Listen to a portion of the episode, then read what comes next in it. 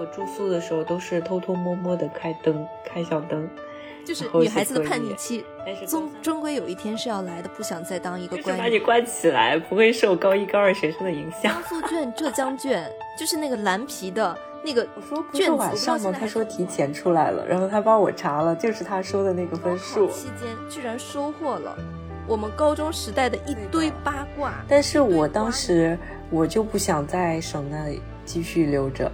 我就想去看看外面的，并不是说你们学了不同的专业，你们的专业领域知识不一样了，你们的灵魂默契度就会减少。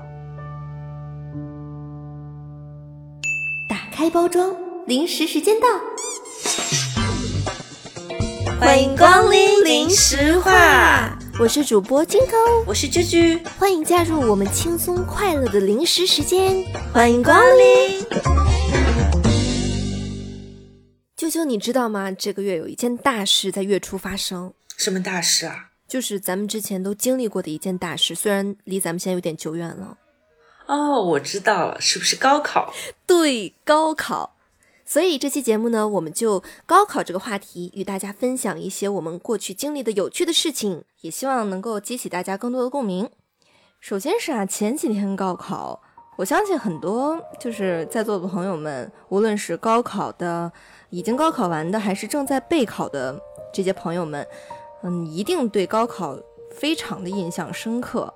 尤其是啊，我们在准备高考过程中的一些心路啦，还有我们遇到的一些有趣的，或者是令人难过、令人开心的事情啦，一定有很多非常难忘的记忆可以聊一聊。然后这一期我们就就我们自己的经历和大家进行一期的分享。然后，虽然虽然我感觉我们年纪不大，但是好像距离高考我们已经有大概六七年的时间，六年，对，有吗？一六年，六七七年了，对，一六年到现在已经七年了，七年了啊，不敢相信，哎，现在已经变成一只打工狗了，没错，但是现在回想起高中的那些记忆，还是很清晰的，在我们脑海里。你确定很清晰吗？对，有一些就是有一些片段还有画面就很清晰。确实，就已经变成人生碎片了，对吧？对的，对的。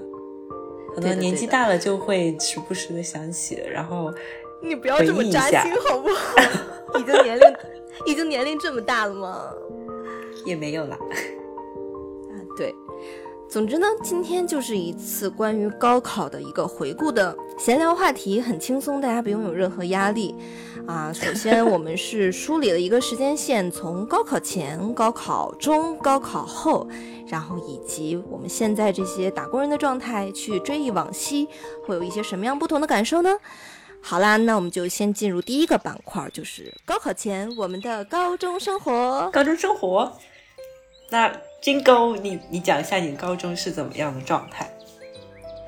高中啊，我觉得我印象最深刻的就是我从初中开始就住校，一直住到了高中。尤其是高考之前，进入高三以后，基本上也就两个月才能回一次家，所以我的整个高三的备考的状态都是在校园里面度过的，没有什么，没有很多的时间是在家里。所以学校的一些啊提供的我们的住宿、食堂，还有就是平常穿的衣服，教室里面的状态，就是构成了我高三一个最基本的画面。你呢？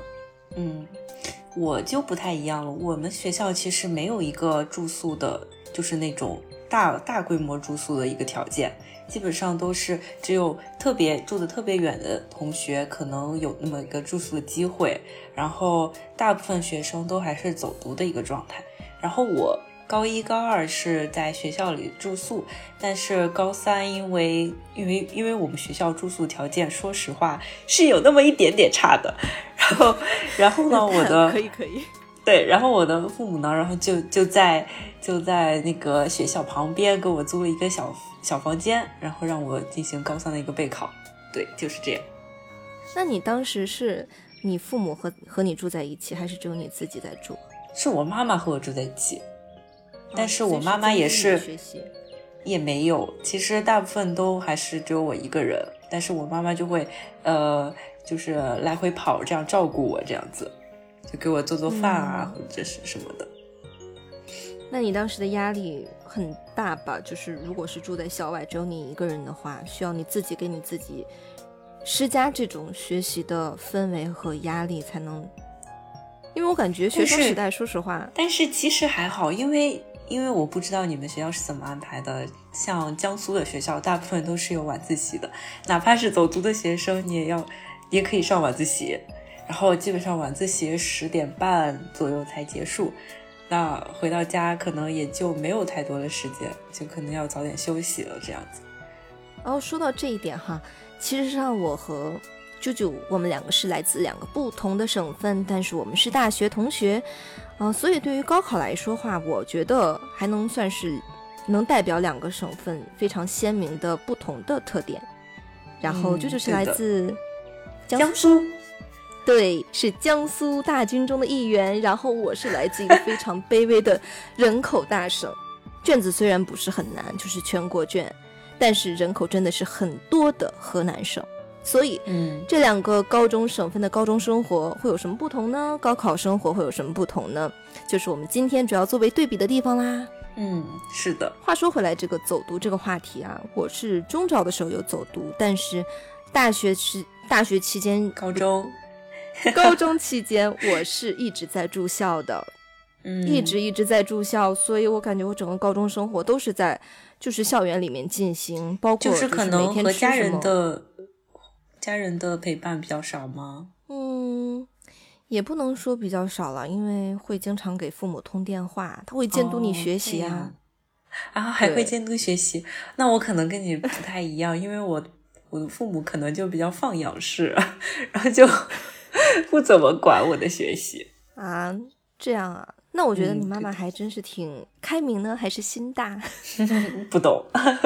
不过，不过，因为我我还是我高中时期还是蛮有自制力的，就是那种会自主学习，不是需要那种别人看着你去学的那种啊。那我这里，那我这点可能和你比不了，我我特别没有自制力。为什么呢？因为我高中的时候就是。迎来了一个叛逆期。我之前是一直特别乖乖女的状态，但是从高二开始我就开始叛逆。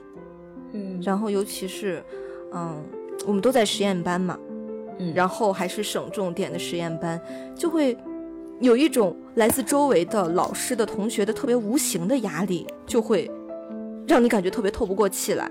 然后在这种情况下。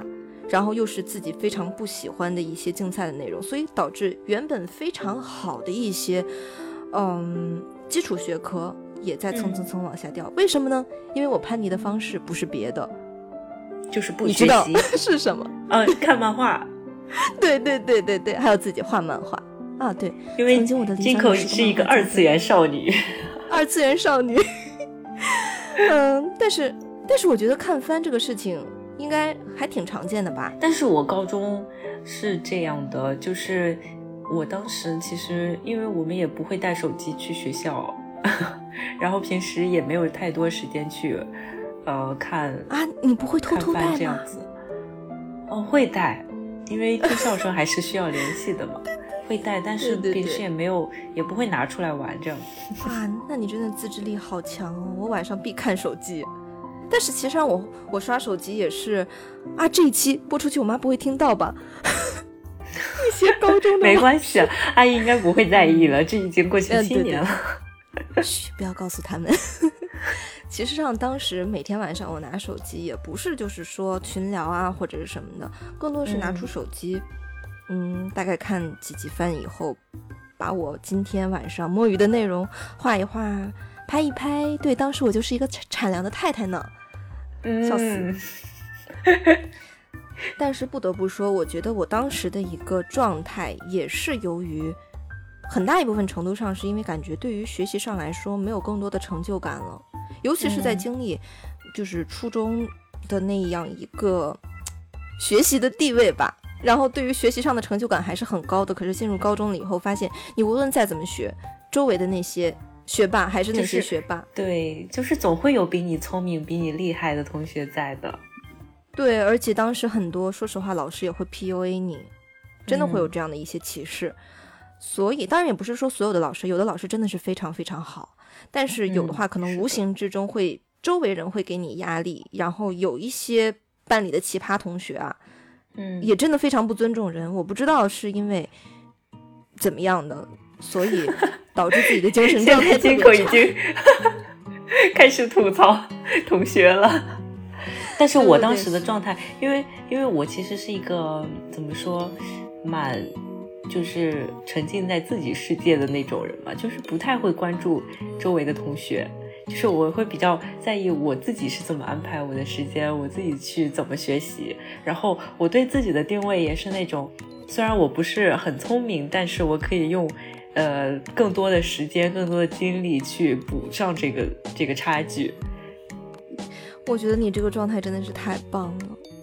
要是我当时有你的心态，但是这个也是需要正反馈的，你知道吗？就是 如果说就是如果说你的成绩没没有提升的话，反而下降的话，你会在怀疑自己。啊，确实会这样。就是你，嗯你可能是你自己的内在给你自己啊，我有没有比之前更好一点的这种压力？然后我可能就是周围的那些变态的学霸学霸们，或者是有一些非常装叉的学霸们给我的压力，可能会是这个样子。你肯定内心在骂他们又在装叉。嗯，希望他们也不会听到，也不会介意。嗯，谢谢没关。系的。对，所以我觉得其实上高考复习的状态和你当时的心态，以及家长、老师和同班同学给你的这样的一个外部环境是有很大的关系的。嗯我觉得在这样，嗯，大家看起来非常重要的一年，尤其是当时我觉得对于心态的压力特别大的，就是一些时不时的考试。你还还你还记不记得？不不光有这种像什么期末考、期中考、大考，还会时不时有我们甚至还有周考，对小摸测这种，真的 特别的让人心力交瘁。当时就是，我就感觉我父母的心态其实蛮好的，因为我每次我考不好的时候，我就会回家，就是偷偷的哭泣，我就说啊，妈妈，我这次可能考不好了，然后万一我我高考失败了怎么办？然后我妈妈就会说没关系的 就很神奇，反而他们的心态很好。对的，但其实上，我感觉我妈也是这个样子，只不过，嗯，是我自己有的时候会，有的时候，你有没有发现，当你自己心理状态特别不好的时候，会曲解你父母的一些言语的措辞，是的其实上还是一种内耗。对，反而这一点我真的呃要向你学习，居居。但是我，但是当时的居居妈也是做出了很大的让步，就是我初初中的时候，其实是和我妈妈针锋相对的那种，就是互相吵，就是有什么有什么反对的意见，我就会大引起非常大的争执。但是到高中的时候，特别是高三的时候，我能明显的感觉到居居妈就是。一直处于一种顺毛的状态，就是我我的心情有波动，但是她能保持一个情绪稳定，再去安慰我这样子。啊，那真的是非常良好的一种关系。其实上，嗯我和我妈之间，就是金口妈之间，直到现在关系也都非常好啦。只不过当时因为我是叛逆期，嗯，应该算是一种，就是女孩子的叛逆期，终终归有一天是要来的，不想再当一个乖女孩。嗯，然后有一些自己的想法，天天做着白日梦啊！我要当一个漫画家，然后我是中二少女，我不我不属于地球人的世界。现在想想，其实上挺中二的，就是哎，那你当时没有没有想过去艺考吗？就是考美术这样子？想过呀。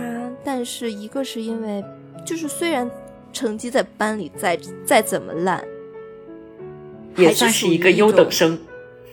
对，就是放到普通学校来说，也算是一个嗯还可以的这么一个分数，所以就会周围的老师同学会说，包括父母也会说，你当了那么多年的这种成绩还算可以的学生，然后你现嗯在去走去优，就是他们会有一种觉得艺考生或者是一些体育生、播对，音生成绩不好才会去。对，其实上我觉得根本不是这么回事。对的，因为我当时也有体验一下艺考了，短暂的体验了一下。对，就是当时好像是想，就是和我父母聊天的时候，突然提到想去尝试一下考一些，嗯综合类大学的美术史之类的专业。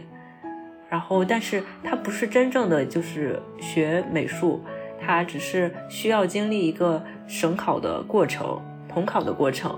所以当时我还进行了两个星期的集训，但最后最终以肩痛而告终。为什么会这样？因为啊，我之前还真的不知道，就是像美术史这之类的也是需要艺考的，需要的。现在听起来真的是非常。有意思的这么一个方向，从来没有听说过。是的，也是当时我爸爸给我提的一些建议，然后我也去尝试了，但最后就是没有坚持下去，还是进行了一个普通的理科生的考试，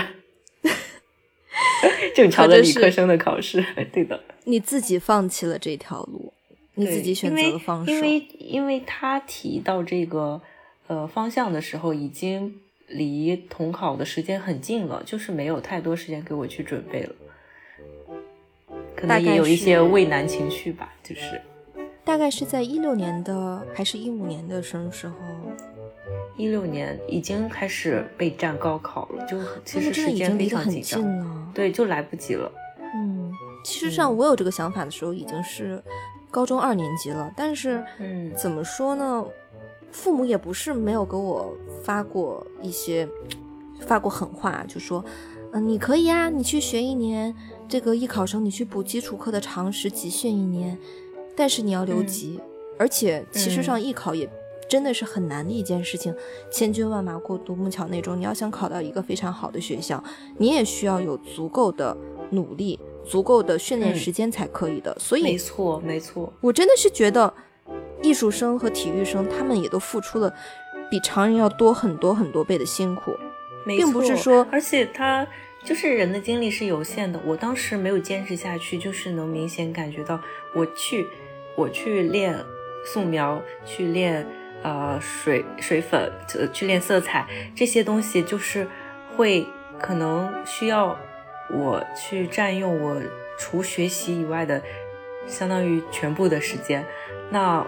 我可能对于同时在竞争的、同样在理科考试的同学们，就少了很多，就是课后的时间去训练我的嗯文化课的成绩。嗯，确实，就有得有失。而且这样的话，如果你们在同一个班级，就说回这个小考，它可能会对你的心态会造成另另一种方面的一个折磨，因为和你对比的标杆没有了。嗯，然后你自己的状态在这样一个相当于同一个标识上面的一个测量的评价，又会进一步影响你的这个平时的一个心理状态。哦，不不聊这些沉重的话题，我突然想到一个，我们聊一点轻松的。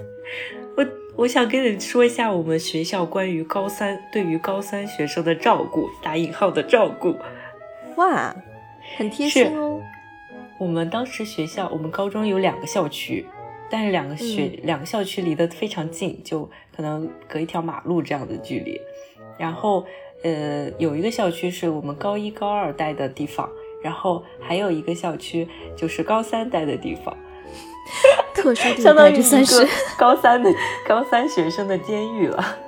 然后那个那个校区没有操场，也没有我们任何，就是呃。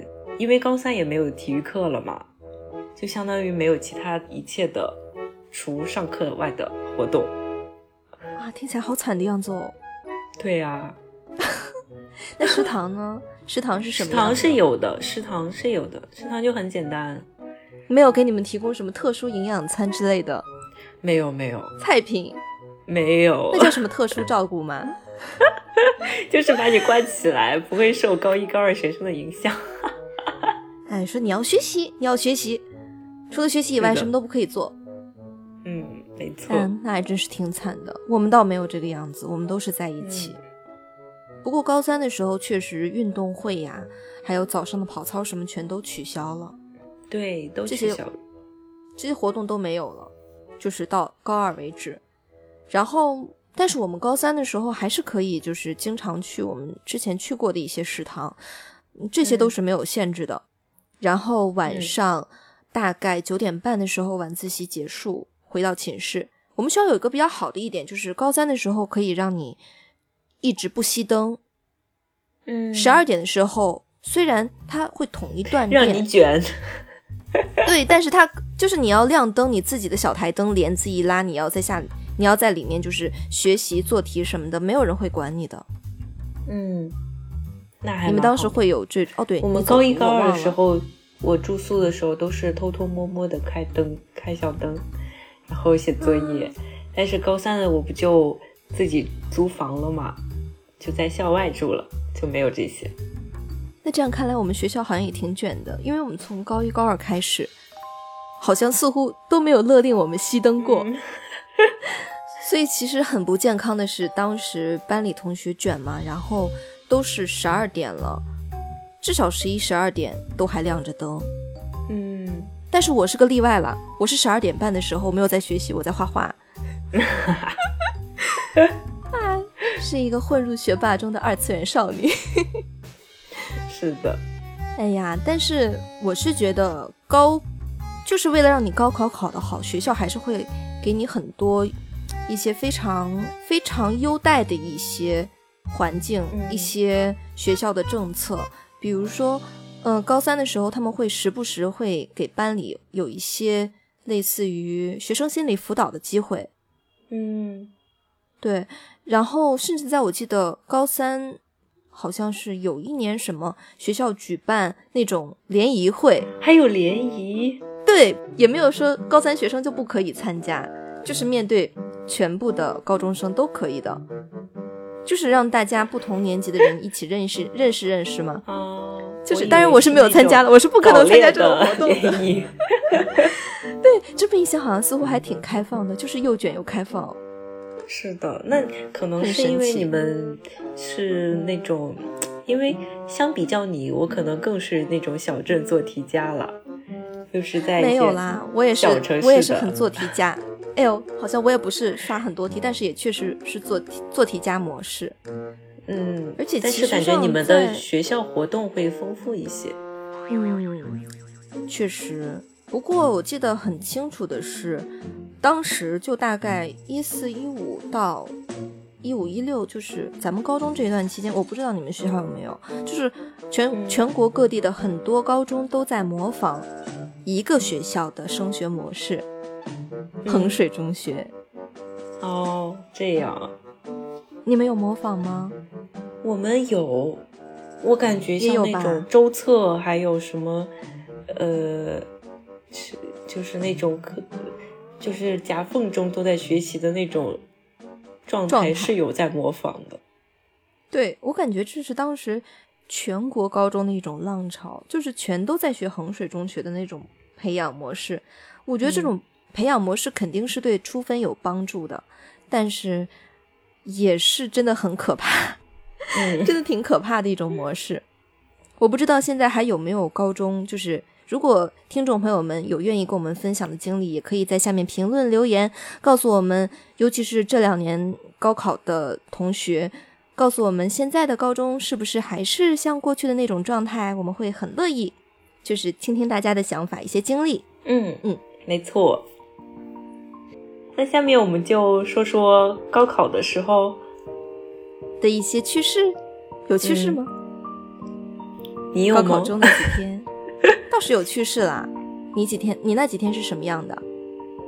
我那几天就很平淡，就和平时一样。因为非常巧的是，就是我高考的考场是我是就是在我的高中，就是在我高一的那个教室，所以一切都非常的熟悉。哇哦，这个真的是非常小，非常巧，就是你们当时的教室啊。嗯，就是我高一的教室。哦，我们当时虽然也是在校内考，而且那几天我还在住校，但是嗯我们的教室好像是按就是不同考场排名，就是分开了，是分开的，但是我非常巧的时候就就分到了我我高一的教室。那你的感觉是不是就像是在自己的教室里做了一场周测的卷子？对，没错，我当时对自己的心态就是这样调整的。在一个熟悉的环境中做题，然后正常发挥，对，没错。这样。嗯，嗯，我觉得我其实上也差不多，只不过当时出考场了以后，觉得自己语文考砸了，但是没有想到语文是我所有科目里面考的最好的，而且是出奇的好，其他的还是一如既往的水平，就是一一如既往的烂。我当时几个科目可能也是语文考考的不好啊，事实就是语文考的不好啊。对的，那咱们是相反的。对，因为我其实高中的时候我比较擅长理科，然后英语和语文其实都比较是我的弱项了。但是当年当我们那年的江苏英语就简单了很多，所以我考的还可以。江苏卷的英语真的是全国其他考就其他省份考试的学生的高中时代的噩梦，你知道吗？江苏卷、浙江卷就是那个蓝皮的那个。卷子我不知道现在还做不做啊？但是当时我们班基本上是人手一卷，刷完今年的刷去年的，刷完去年的刷前年的，就是每天几张江苏卷、浙江卷的做。尤其是你们的阅读理解和完形填空，我印象非常深，超级难。现在现在的小孩肯定都不不知道这些了，因为他们为什么都是全国卷了呀？啊，真的啊，改版了？对的，对的，都都是全国卷了。妈耶！那现在江苏小孩幸福了，嗯，可能是吧。那不对，那我们的河南的孩子还有山东的孩子就该更加痛苦了，因为你们都是多少年英语训练出来的英语学霸，但是跟我们考一样的卷子，你不觉得很不公平吗？这个就不知道了。嗯，但是总之。嗯，全国统一，我觉得也是有好处的。不管怎么说，还是处于一种更加相对的公平中。对，因为当时我们就是这个话题，就是江苏江苏高考特立独行这个话题，真的是被江苏考生津津乐道。而且还有你们的高考全国全国的高考生考完两天之后，江苏考生还要再考一天啊！真的？你们是三天？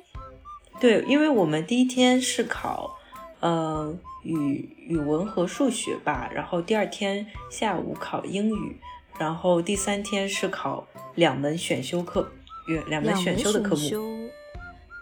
等等等，我再理一下，第一天是，嗯，第一天是什么来着？语文数学，语文数学。第二天是英语，只有一门英语。对，下午考。啊，那你们上午可以睡懒觉了。对，没错。哎，我的关注点为什么现在都是上午可以睡懒觉这个话题？打工人，打工人的日常就是梦想，就是上午可以睡懒觉，不用上班。嗯，然后第第三天你们考哪两门？嗯，那看你选什么。像对于我来说的话，就是物理和化学。天哪，你居然会选修化学！多么可怕的女人！对不起，我也其实非常后悔了。对不起，我的化学老师。化学真的是当时我高中的一生噩梦。我也是吧，就是全国卷，就是三门课，嗯，物理、化学还有生物是三门在一起的。对，所以是理综。然后我应该是因为我是物理竞赛班嘛，不管怎么说，这三门里面。物理还是强那么一丢丢丢丢丢丢的，嗯，虽然很很很少许，但是还是稍微比化学强这么一点点的。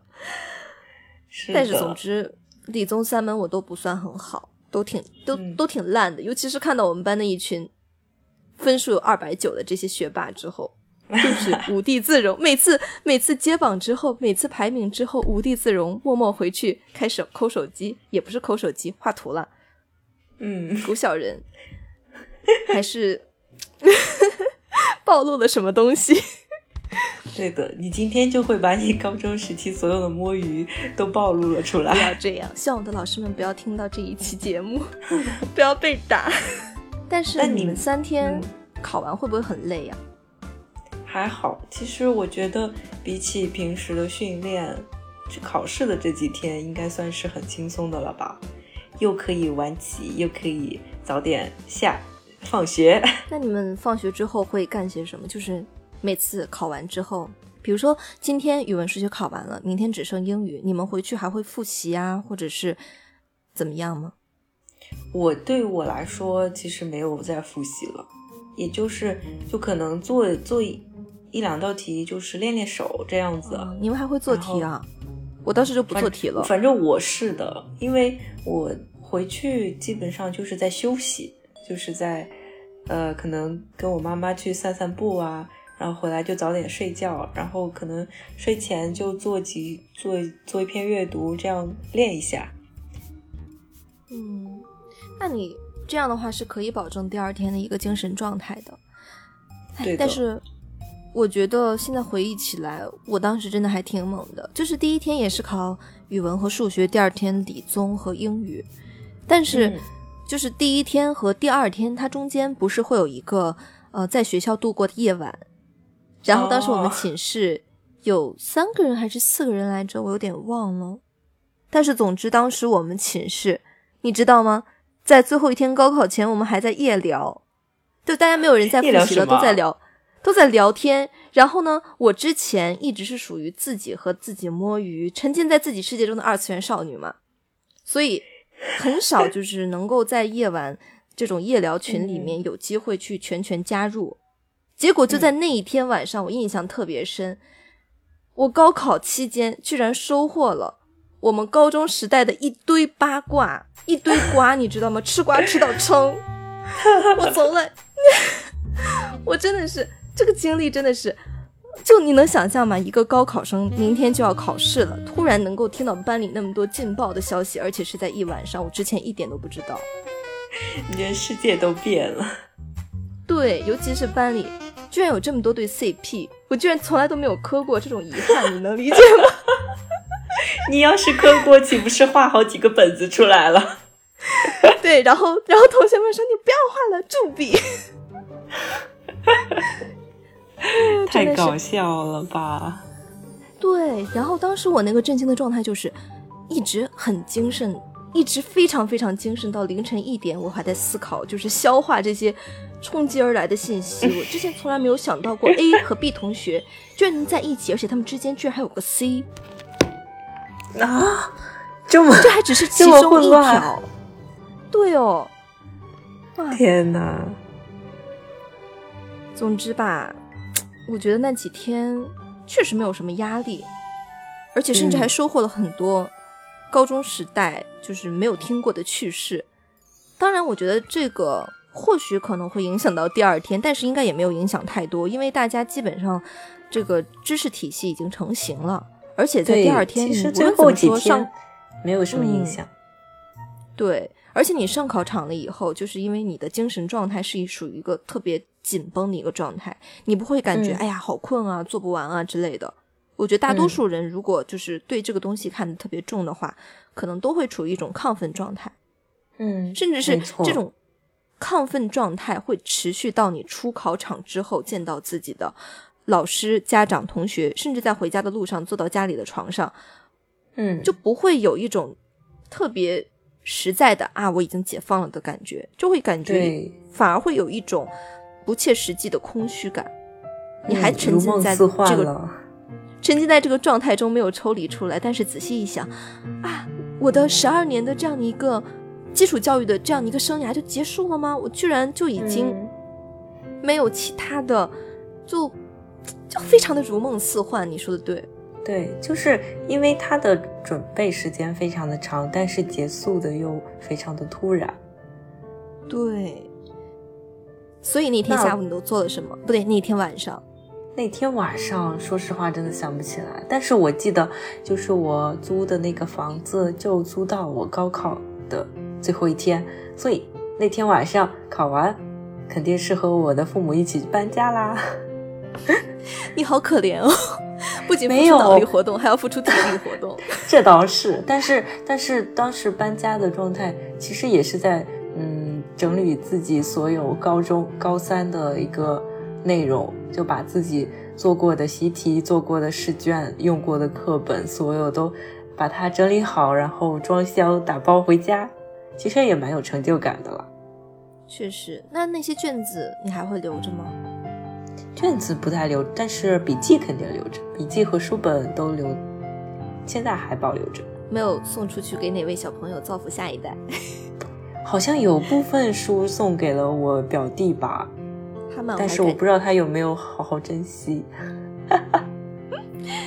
学姐的笔记，但是你这么一说，我现在有点记不清，就是当时我高考完之后回到寝室，是在学校再住了一天再回回家，还是当天晚上？因为我觉得高考完了以后，其实上也快到傍晚了。嗯，对的，对，而且英语当时是考两个小时还是多久来着？哦对，咱们不一样已，经不记得了。我也不太记得了，太久远了，七年了。但是总之是我有印象，就是从高中的宿舍，然后呃我妈妈，然后还有我爸，还有还有就是我有个表哥，嗯，还有我姨之类的，他们都会过来帮我搬东西。就说实话，嗯当就是一个家里有一个高考生，对于这个家来说，也算是一个很大的事情了。对，没错。你有没有看过一个电视剧，就是前几年特别火的，叫《小欢喜》？哦，对，我看过。对呀、就是家里有一个高考生，整个家的生活节奏都会被打乱，甚至嗯周围的家里，不光你的父母，你的周围的一些亲戚朋友，可能会多多少少都会被动员起来去支持你做这件事情。没错，所以对于高考生来说，就是这个事情也好也不好，它真的会对孩子的心理压力会造成一种非常 push、非常那种感觉的。我不知道你能不能理解那种。是，但是我当时其实，呃，可能会比较隔绝这些因素吧，就还是专注自己的事情。这种是一个非常理想的状态了。哈哈，再一次打 call。好的对，，但是当时不管怎么说，我觉得对于父母来说，孩子的这件高考，对于大多数小镇做题家来说还是非常重要的。尤其是你出考场的那一刻，会看到人山人海的家长群，或者是嗯应援团在那里等着。嗯，甚至有一些特别夸张的，父母们会穿上旗袍，或者会穿上一些特别庄重的服饰，一身红，戴一个戴一个那种肩带类似的东西，甚至还有的家长特别恐怖，会举横幅，在你的学校门口。但是对于我这种社恐来说，那种太社死对了。对对，幸好就做就做这些的不是我妈，我妈当时就坐在街边的一个车里，然后就等我过去，然后就直接回家了。对我，我父母也没有去接我，可能就是在出租房里等我。我忘了是接我回家了还是啊不对，那个不是我高考，我说错了，那个是我会考。嗯但是不过从学校回家，就是收拾完东西回家的这一段，也确实是就是没有说拍很多的留念的照片啊，都是打包好行李直接回家了，对的，还算是比较淡定。是，我觉得我就其实非常淡定了。真正意识到我自己考完了，还是高考后过了几天，才慢慢的切实的感觉到，对切实的感受到，哇，好轻松啊，完全没有压力。没有失眠，心态很好。对，然后甚至有一些无所事事。这真的是高考后遗症之一，太闲了怎么办？那你当时高考完有没有安排什么活动啊？当然有啦，那第一时间肯定是出去，就是吃一顿好吃的，嗯然后呢，在家开始我的二次元生涯，你理解的。我当时好像刚高考完，就和我同学、高中同学约了一次旅行。当时去的了去嘉兴，嘉兴古镇。你们在那里待了有多少天？嗯，也没有几天，就是很短途的旅行。对于几个呃十八岁的小孩来说，已经很可以了。嗯但是其实上我也是有，就是高考完之后的毕业旅行，只不过我没有和我的同学一起，我跟的是嗯我的家人一起的。然后我们当时去了泰国，先是去就是广广东那边，然后去找我找我姨，然后嗯找完我姨了以后呢，我们又就是辗转一起去泰国，一起去度假。那是我第一次嗯出国，说实话，我之前从来没有出过嗯国的。大概玩了有，我忘了是七天还是多久，印象不太不太深了，可能因为太久远了。但是也算是拥有了一次毕业旅行。哦，对，还有一次是和我初中的两个闺蜜，我们一起去四川了。哦，那也很好啊。对呀，然后当时也是十八岁的我们。就是三年没见了嘛，三年没有在一起旅游过了。然后我们初中的昔日的好朋友，在高考完之后一起去了四川，然后他们带我吃麻辣兔头。可是当时的我还一点点辣都不能吃，那肯定有很难忘的经历。对，不过当时我们去的时候都已经是八月份了，就是嗯，什么成绩啊、选校都已经选完了，确定了。对对，话说咱们当时是什么时候出成绩的？有点忘记了，应该其实蛮快的，大概是在感觉也就一个月，一个月吗？嗯，但是，呃，肯定是先出成绩，然后，嗯，你再去选校，然后选校再出这个分数线。对，对。哦，说到出成绩，我们家发生了非常神奇的事情，就是当时，呃，我好像还有印象，就是。我们预告出成绩是在傍晚左右的时间，嗯，然后，然后中午我在家里吃饭的时候，就和我们父母聊天嘛，然后我妈妈就说，她就猜了一下我的成绩，说出了一个数值，然后下午我就睡觉了嘛，吃完饭就睡了一个午觉，睡觉睡着睡着就突然被我妈摇醒，她说成绩出来了。我说不是晚上吗？他说提前出来了，然后他帮我查了，就是他说的那个分数，一分不差吗？一分不差。那你妈妈就是，你妈妈能不能预预言一下下周的什么彩票之类的，让我们中一个大奖？那他可能不是特别了解吧？他可能，嗯，这个玄学。但是我觉得预言一个区间是还可以的，但是你预言一个准确的分数真的很厉害。说明他对你也很了解，真的。但是我感觉他还是凭运气。但是，嗯，我记得当时咱们就是那一届，我不知道现在有没有变化。但是咱们当时是先出成绩，然后你再去选校。但是当时学校不会把这个分数线都告诉你，以及他们每年招多少人告诉你，只会告诉你就是这个学校的他们往年的不同专业的录取分数线是多少。没错，这个其实上真的很。很折磨人哦。嗯，你需要选志愿去排，然后按顺序，就是一条一条的过你的分数是否合格。所以当时你一般选专业会看什么方向？因为咱们大学毕竟是一个专业嘛，就是兜兜转转选到了一起，有了这段缘分，有了这个电台，对吧？所以我们来感谢大家当时选的专业，鼓掌，鼓掌。但是说真的，你们当时到底是怎么选专业？就是在江苏这个这个省内，你们的一个状态。因为我不知道不同省有没有什么不同，但是反正当时河南省的一个很重要的目标就是不能留在本省内，因为没有好大学，除了一个正大。哦，那我我我们的状态可能和你们不一样，因为我大部分的高中同学都去了呃省内的学校。南京、苏州这样的，嗯，反而去省外的很少很少，因为当时我们一个班去北京的只有两个同学。真的吗？真的。那看来，我觉得真的还挺不一样的，尤其是对于不同地市的一些教育资源的差别，会对就是里面的高中生选择的专业、选择的方向啊、排名这些看重点会非常不一样。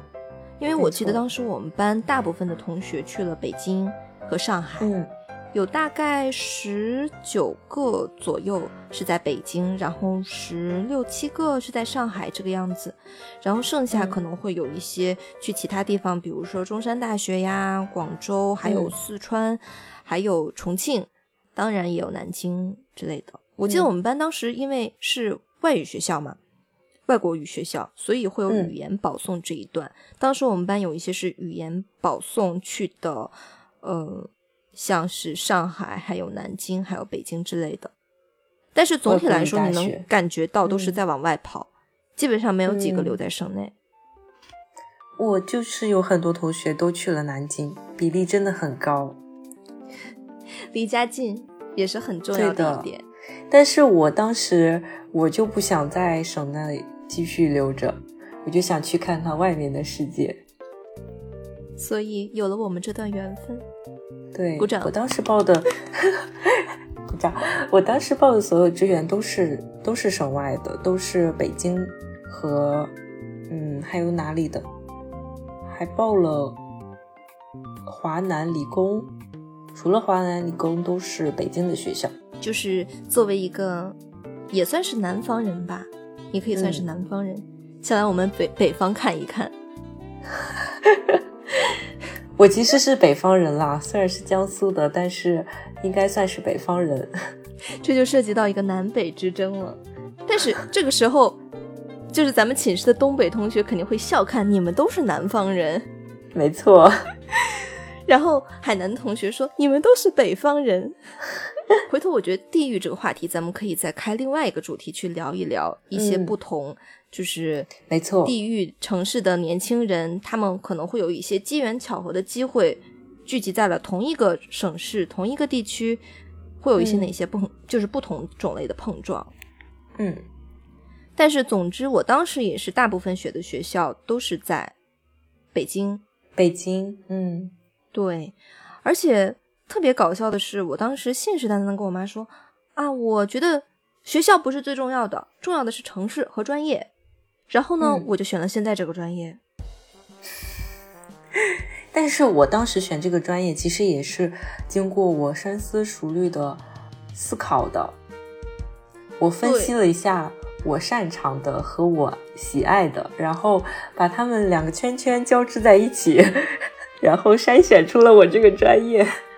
但是你你知道咱们这个专业当时是做什么的吗？知道呀，其实就是，嗯，景风景景观设计。对，但是更多的你知道吗？就是比如说咱们需要达到哪些要求啊，以及对于你的这个就是未来的职业的一个状态，你有预想过吗？其实我当时只是了解了，就是它有哪些课程，然后主要是做些什么，但是对于后未来的职业发展确实没有太多的考虑。对，这也是为什么当时我会选这个专业。我当嗯时只知道这个就业率很高，而且当时国家也在大力发展，就是，嗯，这种绿化、保护自然生态。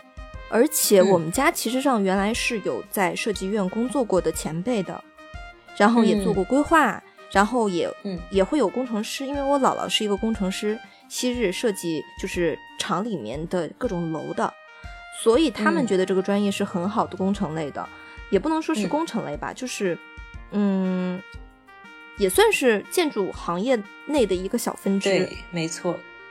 对，所以他们会对这个专业会觉得很不错，将来可以进一些规划院，然后设计研究院，是一个很嗯。好的方向。当然这几年整个大家都知道行业风向变了，都知道设计院它的优势和弊端是什么了。嗯。但是只不过当时我没有更多这方面的研究，只是觉得我很喜欢画画，然后学校的专业课程也会设置这些，然后一听保护自然非常崇高的使命，我觉得我就是一个保护生态自然的斗士，国家的未来就生态自然就掌握在我们这一代的手里了，这样一个非常中二的、非常符合我现在这个不是我当时这个人设状态的这么样一种心理，嗯，就支撑着我。就是促使着我把这个东西放在了第一志愿，那你还是有蛮大的抱负的，因为我当然现在已经没有了。我当时就是分析了一下我自己喜欢画画，喜欢一些设计的东西，然后再又分析了一下我可能理科比较好，就是比较擅长于这些，嗯，就是偏理科的内容。然后这个专业呢，又是需要结合理理性的思考和艺术的审美的，那我就选择了它。不过不管怎么说，我觉得咱们两个选择这个专业都是很大一部分由于自己的内驱动力导致对的，没错。嗯当时这个专业，我妈妈推给我，是因为就是家里有人在这个方面觉得是很不错的，而且也算是，就是我觉得我妈妈还是蛮尊重我的喜好的，她去为我嗯就是提供了这样一些推荐，然后我也去做了，就是经过自己的思考之后。但是当时我爸是非常希望我读类似于工商管理啊这样之类的，就是你知道吗？热门工商管理、金融等等等等一些热门专业。我爸爸也是。但是后来我我和我妈 battle 过了他。不过很多家长，我不知道现在的很多家长有没有好一点，因为八零后也慢慢变成了就是孩子的家长群体的主要年龄段。嗯，但是在当时，嗯。有很，我们班有很多同学，他们的这个志愿以及去的城市，以及选择什么样的学校，都是家长一手操办的。他们其实上并没有更多自主的话语权。我觉得是一个特别令人难过的一件事情，因为自己没有办法主导自己的人生。就虽然我们主导的可能不算好，但是 起码我们有，就是努力去尝试，去为我们的人生未来做一些自己的规划。嗯，但是我其实能够理解一些家长去替自己的孩子做决定。当然，就是抛开不尊重孩子个人意愿这个方面来谈的话，就是家长做出的选择可能更有利于就是资源的叠加。比如说，嗯，比如说就是嗯，可能自己身处哪一行，觉得他很有。前途还有发展的空间，他可能推荐自己的孩子去就读这这一方面的专业，然后读完出来之后，他又能对他的职业发展起到一些指导帮助的作用。这么想，其实他蛮合理的。嗯，也是。就比如说，我周围有也有一些家长啊，就是他们希望自己的孩子，比如说他们是。会计方向的，也希望自己的孩子进入财务方向。如果家里是就比如说搞一些药品研究，可能也会希望他他们的孩子去研究这样的一些东西，或者是做医学方面的。就比如说当时我的一个呃非常好的一个寝室长哈，也是一个非常好的一个同学。然后呢，他的妈妈就是医疗体系的，然后他也就顺其自然，然后去选了学医。没错，有很多这种。不过我记得咱们咱班的，咱们寝室的一个可爱的室友，他们家人也是学医的，但是他就没有学医。那可能就是叛逆吧，也有可能是父母觉得学医太累了，不会让孩子再去去触碰这一方面。就是，有可能有的时候父母帮助孩子选专业。是为了资源的叠加，但是也有可能是希望能够孩子过得不像自己现在过的这个样子，希望有一些更多的不同。没错，没错。本意上其实上还是好的，只不过有的时候过强的掌控欲会对，就是考生的心理会造成负担，所以把控这个度真的是挺重要的。嗯，没错。不过就是选完了以后，其实上各个大学。还是挺不同的，就是尤其是不同省份地域，像南方同学到北方会有一些不适应，北方同学到南方也会有一些不适应，而且有的时候会发现幻想中的一些大学生活，会和你高中时代期盼的完全不同的。对，你有没有这种感觉？因为高中时高中时期最常听到一句话就是等高考完上了大学，你们就解放了。但其实呢，根本不是这个样子呢。你有你有没有感觉，反正熬夜？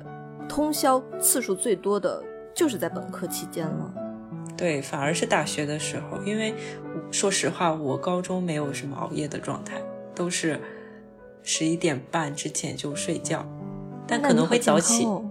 对的，我的作息非常的规律，在高中时期，但在大学的时候就是被打乱。我当时就是有的时候经常凌晨睡觉了，但是没有，就是从来没有通过宵，也没有熬到晚上。嗯，两点多三点之后从来没有，嗯，即便有可能到凌晨两点也都是非常非常偶尔的状态，非常非常偶尔。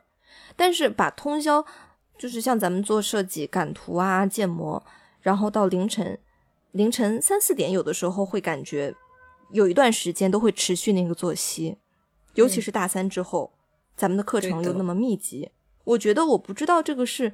大学生的一个常常态，还是我们这种设计专业的一个特有的一个状态。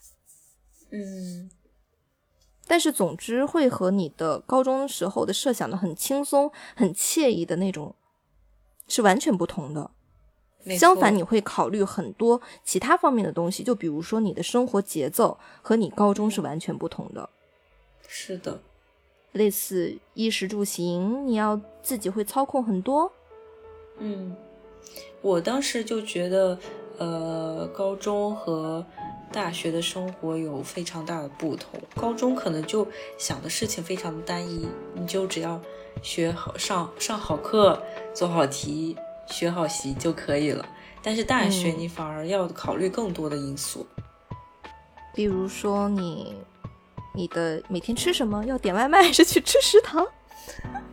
对，还有高中你只能吃食堂。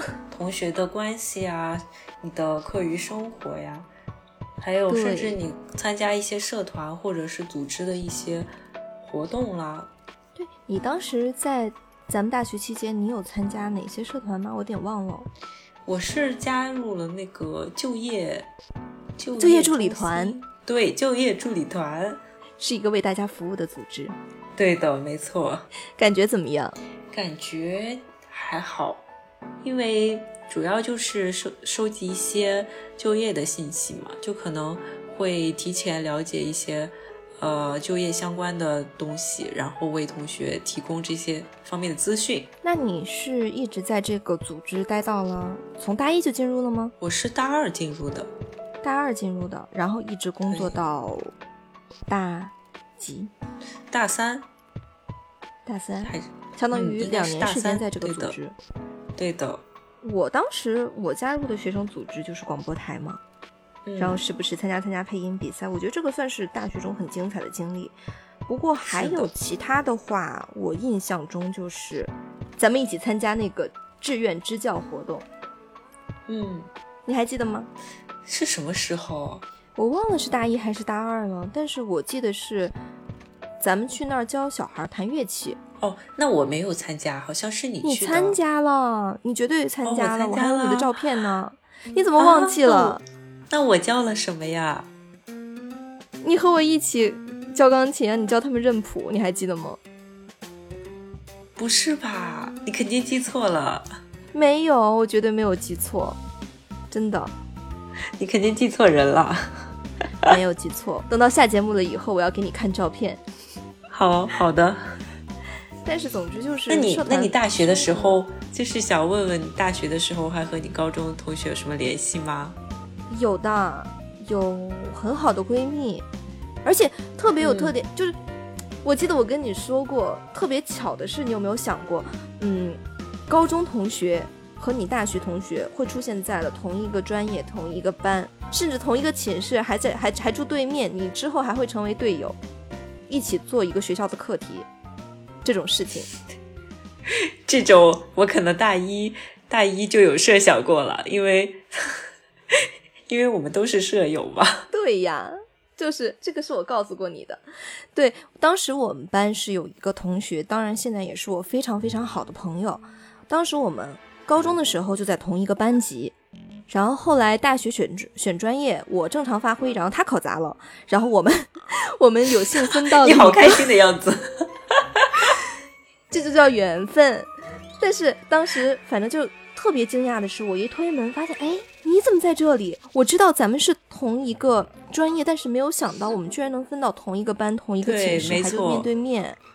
即便之后搬寝室也是上下铺，然后嗯乃至我们一起最后像我出国做留学作品集的这个项目，我们还能组成队友，真的是特别神奇的一件事情，直到现在还有联系。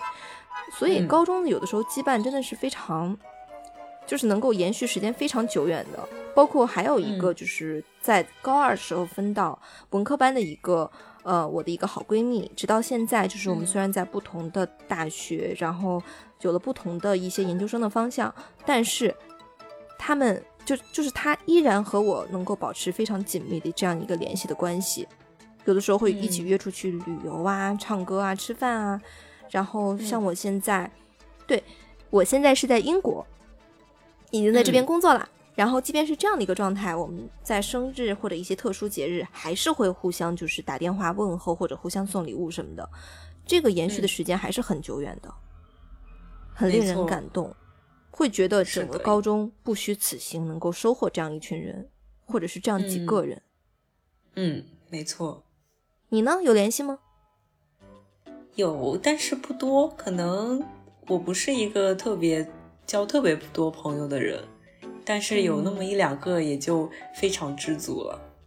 对，毕竟朋友在精不在多。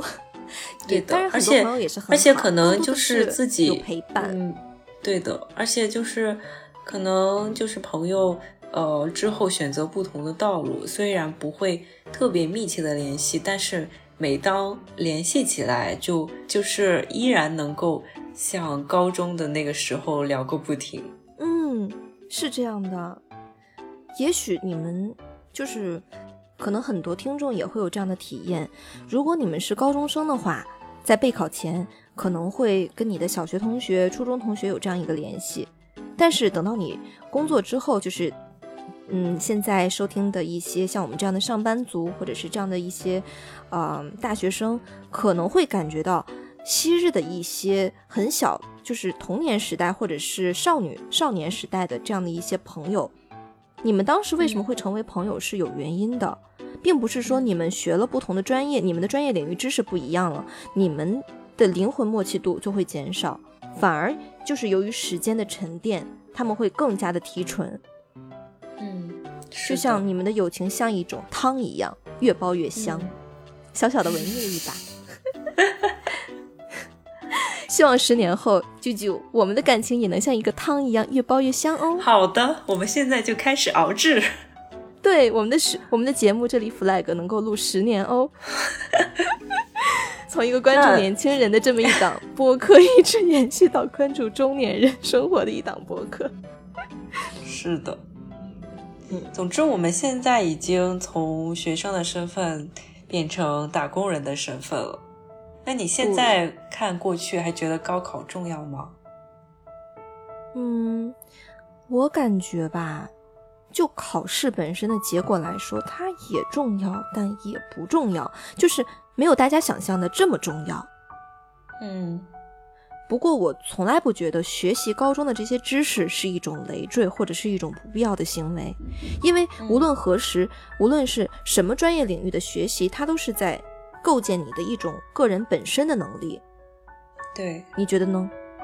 是的，反而高中的是高中，嗯，高中的学习它其实是蛮丰富的，就是比起我们大学专业方向的学习，它可能更像一个横向的，嗯，涉猎，然后对。它对我们整个知识基底的构造是非常有帮助的。就是在这个基底上，你会进一步在本科乃至研究生期间，你会去累加一些别的东西。对，相当于而且对于我来说，追题。嗯，对的，没错。而且对于我来说，就是你的义务教育时时段，其实是对你学习习惯还有一些思维方式的养成也很重要的。所以说，这些思维习惯你要就是已经形成了，或者是你的学习能力得到锻炼了。你的这样的一个自主学习的能力得到提升之后，无论你选什么专业，去到哪里，它都会成为，就是乃至你工作后的一些就是就业培训呀、学习，都会对你整个人生产生一定的正向作用的。但是，没错，就是就这种学习能力的掌控和获取，再往回看你的考试本身的结果，反而好像似乎没那么重要了。没错。就像我们现在选择这个专业，你觉得对于我们未来的职业道路的影响，就是也大也不大，因为它并没有办法完全决定你的一生应该会去一定要在，就是这个领域，只会在它这个里面领域里面做什么。嗯，它只能说给你规定了一个大概的可能获取更多知识的一个方向而已。嗯。就像现在转行的人也挺多的，也就是实现跨领域的一些交互，或者是就像现在建筑行业可能不景气了，很多人会跑路，但是并不是说你在就是学习本科阶段的这样的一些知识的过程中，你就损失了多少年的光阴，就是彻底丧失了，反而你可能会在学习的过程中收获一些额外的不同的东西。嗯，但是就是学高考来说，其实它也是人生中非常重要的一个，嗯，转折点，可以这么说。转折点，对，对，它嗯就是所有事情只有过去了才不是事儿。但是对于当时的我们来说，高考确实是一个，呃，对于我们前十八年的人生一个非常重要的考试。确实，我感觉似乎从小学，父母就开始给我灌输你将来要考一个好大学这样的观念了。嗯，对的是吧？甚至还会纠结自己是去清华还是北大。对，小时候，小时候你会去纠结你是去我是去清华呢还是北大呢？后来发现我哪一个都考不上，就不仅仅是考不上的问题了。会发现这个东西啊，不不仅仅是考不上，我连触都触不到，我这跟我不是一个嗯次元的事情。嗯，但是但是你随着自己的长大，就发现其实，嗯，这世界上除了清华和北大，还有太多不同维度的，的对，太多不同维度的事件存在了。对，它不是你的全部，就是高考绝对不是我们人生中的一个最最最最重要的全部，它只嗯。不过是你的一个，嗯，也重要也不重要的一个基底，它是一个相当于一个十字路口，它有很多不同的路可以供你选择，但是最终你的哪一个终点，它们之间是会有交叉的，就不是说你走向了左边这条道路，你就没有办法再回到右边这条道路来了。但是在嗯。左边这条道路的，就是你走的这个过程中，可能会沿途的一些风景会与右边有有些许不同。我觉得这可能是高考带给我们最大的一些转折的意义，它会让你在大学生活中接触到不同的人、不同的城市，然后嗯这些都会变成你下一个人生阶段的一种缘分。比如说我们的电台，对，没错。对，所以只能说大家客观以及以一颗平常心，尽量以一颗平常心去，不管是面对还是回顾这样的一段经历。嗯所以呢，高考完的同学们也不用紧张，不用担忧，把握好现在自己的这样的一个境况和优势。无论考成什么样的成绩，拥有什么样的分数，只用做出当下最好的选择就可以了，并且享受一个美好的假期，让自己的这个假期精彩的度过。